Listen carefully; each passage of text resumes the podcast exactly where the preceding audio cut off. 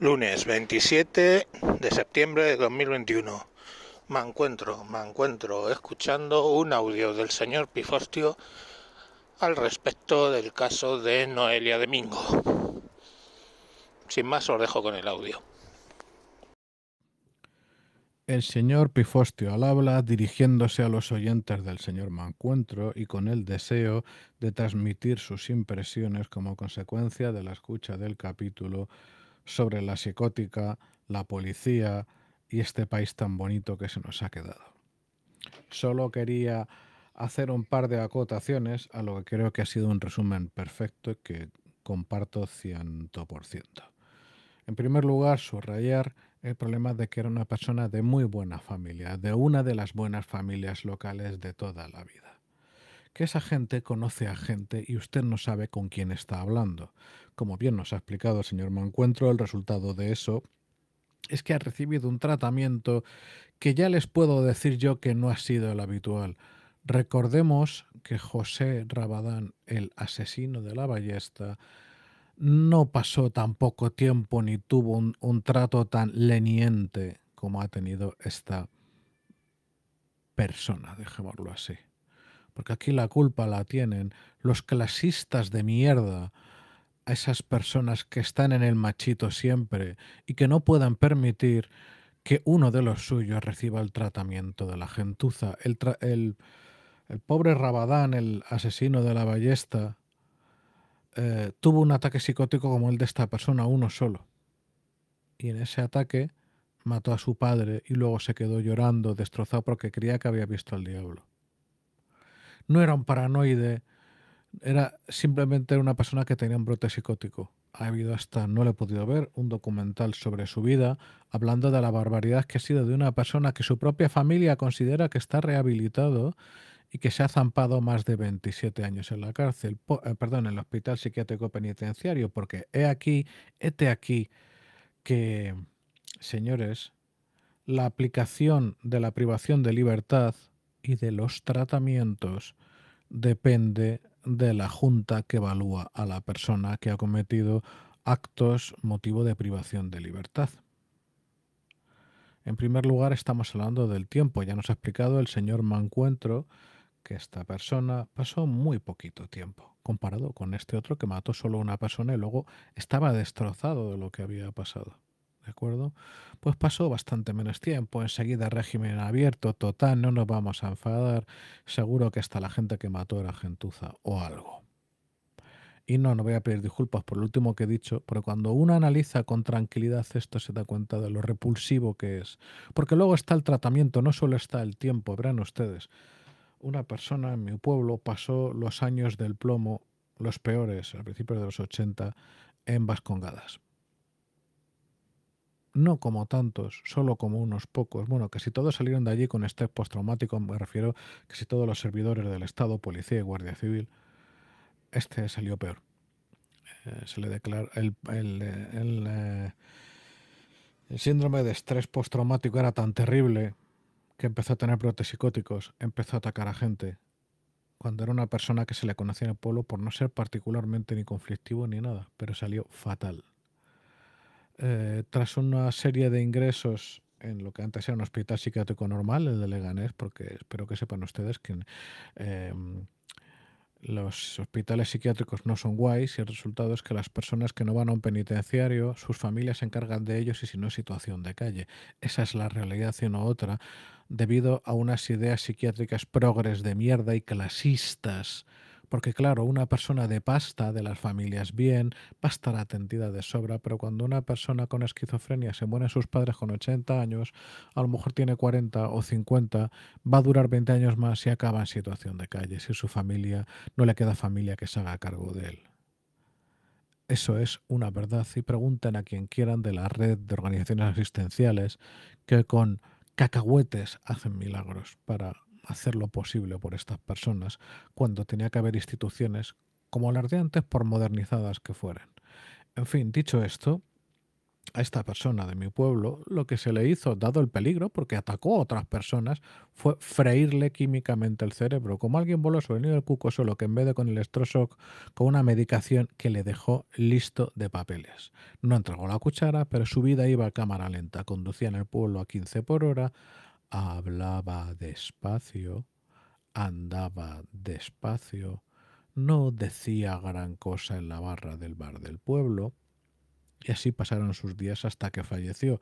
A esta persona, a este servidor del Estado, se le frió el cerebro para que no atacara a otras personas. Pero por favor, a una persona de buena familia, ¿a quién se le ocurre? Yo les digo una cosa a ustedes, tal y como conocí el caso de esta persona, que ya en paz descanse, y nunca mejor dicho, porque que le hayan quemado el cerebro, válgame el cielo. Y lo que les hablo es que yo le veía por las calles del pueblo. Bueno, pues ¿Cómo se le va a quemar el cerebro a un amigo, a una doctora? No, no, no, no. A esa persona se le da un tratamiento cookie. Entiendo que le daría mucha terapia, medicinas, pero sin volverse loco. Y desde luego no se hizo lo obvio y objetivo que era o mantener la pena entera de privación de libertad, que perdónenme, 25 años era presuntamente el mínimo porque la Junta Psiquiátrica Penitenciaria puede haber dicho, esta persona no está recuperada, se queda aquí.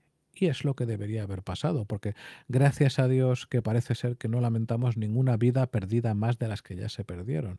Pero se habría podido evitar si se coge a la persona, y como a este vecino de mi pueblo del que me ahorro el nombre, se le hubiera frito y esta vez con razón el cerebro. Se hubiera aplicado una medicación tan fuerte que el resto de su vida lo hubiera pasado a cámara lenta. Señores, a mí me parece bastante evidente vida cuenta de lo que ha pasado pero era un amigo, era una persona importante, no se le podía tratar como al vulgo. Y por otra parte, en relación, y ya acabo a, lo que comentaba el señor Mancuentro sobre la policía, en general es un problema relativamente europeo. Hay países que no han descendido tanto como nosotros en el buenismo en relación al uso de la violencia legítima. La policía no ha perdido completamente esa presunción de uso legítimo de la violencia legítima y defiende a sus ciudadanos. Pero les digo una cosa, en casos como este, en casos como personas que asaltan violentamente a otras personas con cuchillos, que es bastante fácil matar a una persona o dejarla incapacitada por vida de una o varias puñaladas. Personas que atropellan a otras personas, personas que atacan violentamente a otras personas.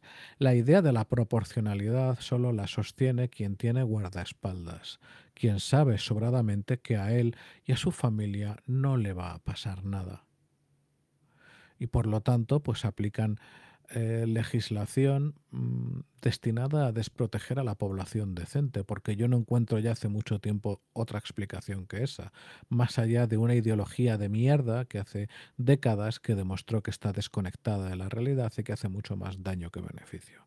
Beneficio no sé para quién, en realidad más allá de los delincuentes, porque la pobre policía está atada de pies y manos para eh, no poder defenderse ni defender a la ciudadanía, que es su trabajo. Dejando aparte que estén sin equipar, dejando aparte que a un ministro se le ponga una cinta de carreras por el coste de, eh, no recuerdo, 8 o 10 placas eh, de protección personal para la policía. Podríamos seguir, pero seguro que no hace falta. Eh, los Taser comprados en masa son baratos. Los Taser no son instrumentos de tortura, salvo si uno es imbécil y analfabeto y piensa que un sistema incapacitador temporal es, tortura, o si piensa que, claro, como se puede leer en pintadas, las cárceles son tortura, todo es tortura, pero que asalten a personas en la calle o que vivan con miedo a las ancianitas, está bien, amigos. En fin, en casos como este, en un país normal, esta persona habría sido échese al suelo, échese al suelo, o ni siquiera dos veces, si la primera que se echa al suelo la emprende con el cuchillo contra el policía, el policía, eso sí, aprovechando que estamos en 2021, con una cámara en el pecho, que grabara sus acciones y que se viera lo que había pasado, taponazo, taponazo, a ser posible incapacitante, no mortal, que cayera la persona al suelo, para lo cual, por cierto, también habría que proporcionarles una munición que penetrara menos, o sea, que solo hiriera a la persona y que no saliera por detrás pudiendo herir a otras, la hay. y si a las malas alguno de los taponazos acaba con la vida de la persona que está poniendo la vida eh, de otros en peligro, es lo que hay. No solo es lo que hay, sino piénsenlo ustedes. Por una parte tendríamos suicide by cop. Habría gente que buscaría que les mataran, eh, como ocurre en Estados Unidos, simulando que van a atacar con un arma. O atacando con un cuchillo, por ejemplo, para provocar que les disparen. Sí, eso pasa, es verdad. Es una desgracia, sobre todo para el policía que acaba sabiendo lo que ha pasado y que le han utilizado en vez de con una limpia eutanasia, con una inyección de lo que fuera, eh, de un taponazo. Pero por otra parte tendríamos a otras personas que o no hacen un suicide by cop, que se le dice, o no tienen un brote psicótico, aunque yo francamente creo que habría estado del todo punto justificado que esta persona ya con antecedentes y en esa situación hubiera recibido taponazos, mm, a ser posible que hubiera caído herida al suelo y si no, pues al cielo de los psicóticos, oiga. pero en cualquier caso, para el resto de personas normales, la canalla que pone en peligro la vida de terceros, pero que no tiene un brote psicótico ni se va a suicidar, en algunos casos, de todas maneras lo tratarían de hacer por lo que fuera, pero en otros pensarían, ah, que la policía, si yo saco un cuchillo de mi casa a pasear contra un tercero, me va a decir, quieto, pum pum. ¿Cuántos casos así se evitarían? En este país, de momento, la violencia no es como en otros, pero está en, en, ascenso.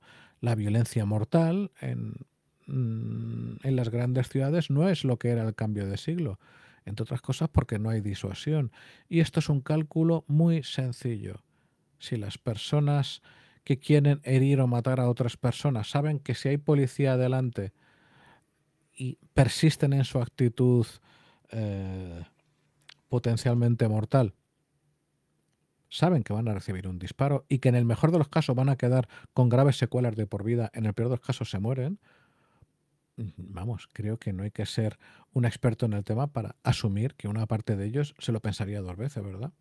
Bien, tanto por eso como por el, eh, como esa disuasión, como por el propio hecho de que la mejor manera de proteger a ciudadanos inocentes de un, de un potencial asesino es que el asesino no se mueva más, pues yo creo que no hay mucho que discutir, no debería haber mucho que discutir y estoy convencido de que una buena parte de los españoles piensa en esta misma línea.